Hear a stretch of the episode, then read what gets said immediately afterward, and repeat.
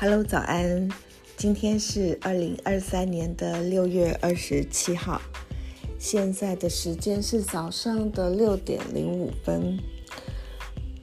呃，我前前前前几天，前几天上个礼拜吧，上个礼拜我 PO 了一个在脸书上 PO 了一个贴文，是跟 Chat GPT 有关的，就是我在看呃学生。通识的学生，通识课的学生，就是我有一堂儿童文学与文化的课。那我在期末的时候呢，让同学就是在线上考试。好，那是因为我看他们就是在就是呃在现场考试的时候，因为要用笔写嘛，那他们现在年轻人就是写字非常的，对他们来讲有点辛苦这样子。他们平常是。主要是打键盘啊，所以我想说，如果我出的题目呢比较活一灵活一点的申论题，也许，呃，就是让他们在电脑前打字，所以就是呃上课呃就是那个时间点就是跟我上呃上课的时间是一样的，就放上云端，让他们去呃 download 题目，然后就是在一定的时间两个小时之内交题这样子，呃，那我在。该考卷的时候呢，就看到很多，呃，没有很多啦，就是可能有三分之一、四分之一的回答答题是就是 Chat Chat GPT 回答的，呃，就是有带有这样的人数，那呃，所以我就在脸书上提呃写了这样就一个贴文，就说啊，还好我有用过哈，所以我可以。呃，马上看出来哪些是，啊，就是那当然就是你你用人工智慧回答会是分数就不会是太高的分数。那呃，我为什么今天要说这件事情？就是刚好昨天我也在脸书上看到另外一个呃同事吧，好，就是不同呃科系的，那他也是就是在脸书上贴了一篇蛮长的贴文哦，就。呃，就说他就是在课堂上教，就是教这些呃大学生，然后结果看到他们的报告，哈，就是用人工智慧用 Chat Chat GPT 来回应，他非常的伤心，那也觉得很难过，这样很气馁。那呃，就是嗯，对了，我我觉得对于很认真教学的老师，对我也很认真教学，只是说。我可能会嗯比较不一样的看法，就是嗯这是一种工具嘛，对不对？就像我们现在我们已经呃不可能不用 Google 去查东西了吧？就是我们过往就是我我在念念书的时候，那已经是啊三十年前的时候，呃我所有的东西都在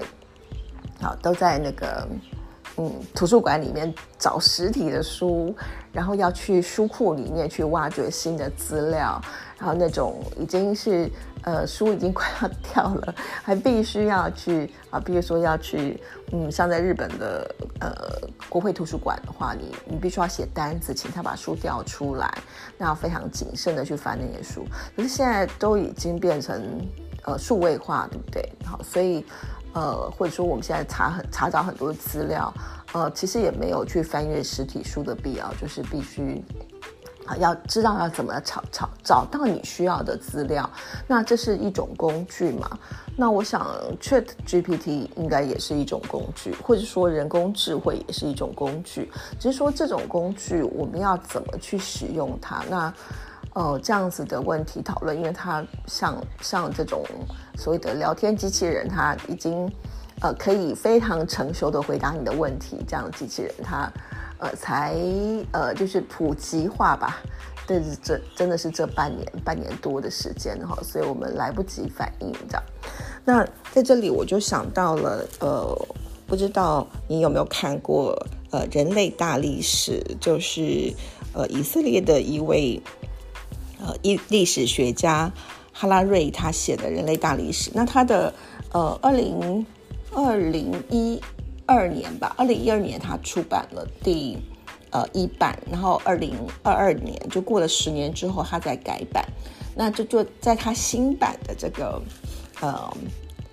叫新新版序里头，他就提到了 AI 这件事情哦。那当然你可以知道，他在二零一二年的时候写这本书的时候还没有出现呃那个 GPT，对不对？但是到了二零二二年，好，他在新版的时候就出现这个。所以，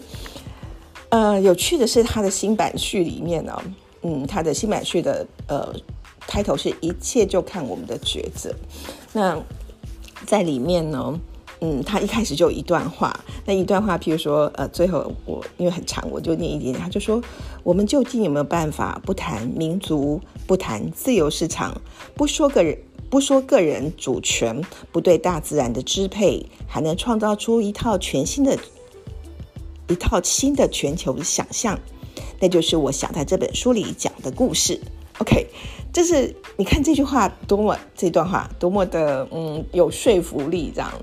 然后他就在下下一个段落说，呃，以上这些文字的英文原文并不是由我哈拉瑞所写，而是请一套强大的人工智慧 AI 程式模仿我而写下的。这个人工智慧的名称是 GPT Three，好，就是我们说的 Chat GPT。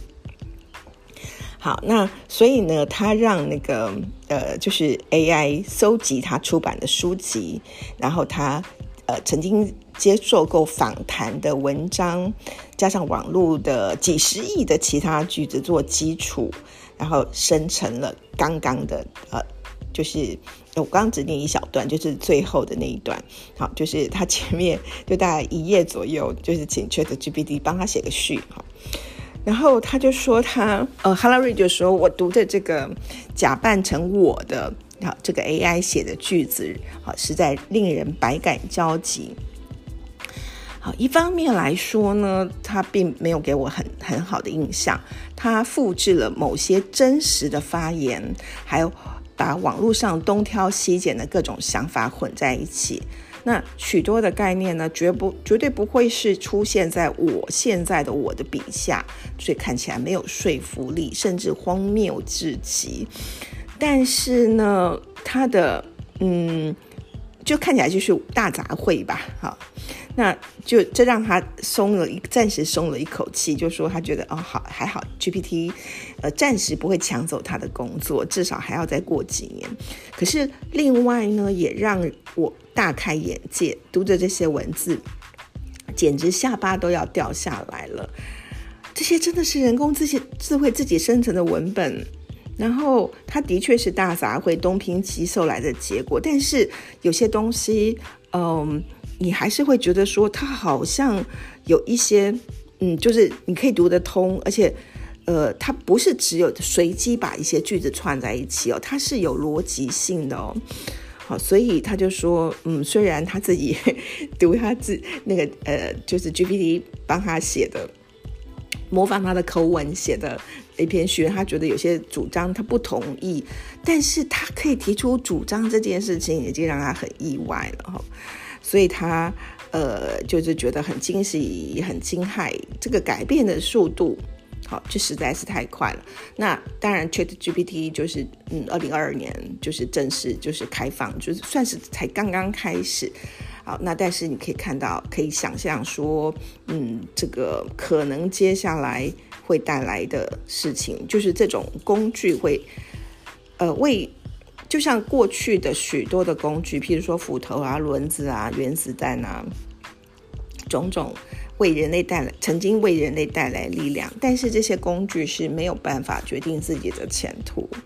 就做决定的还是人吧。所以他说，斧头没有办法决定要砍哪棵树，原子弹也无法决定要不要掀起一场战争。但是，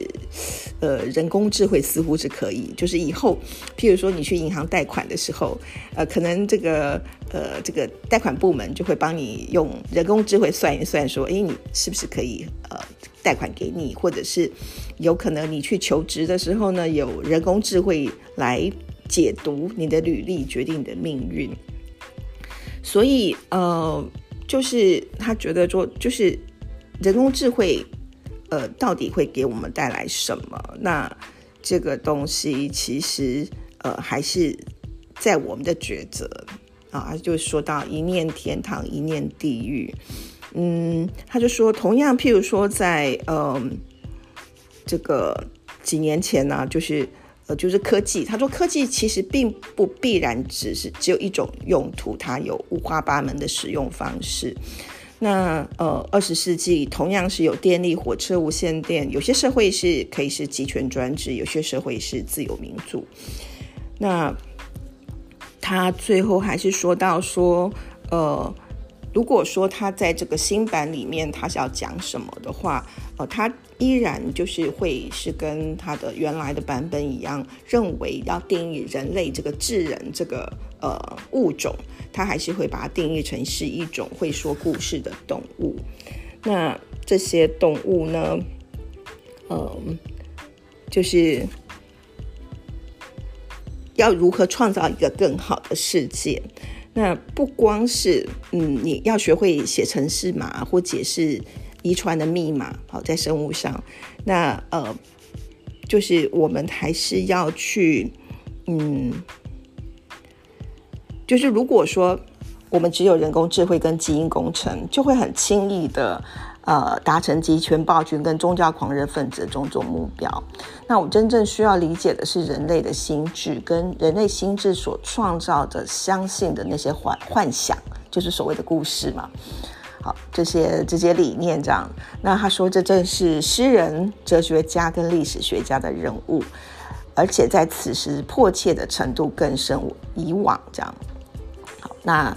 呃，我觉得看到后面了，就是我今天没有办法，因为时间已经快到了，没有办法完全的，嗯，说明他想说的东西。呃，请大家去买书吧，就是新版的书。那只是说，我觉得，嗯，他同时是提到说，呃，人类是一种会说故事的动物，而人类社会一旦缺了故事，就无法运作。到头来，故事只是我们创造出来帮助彼此的工具。那如果某个故事已经弊大于利，我们就该让新的故事上场。好，那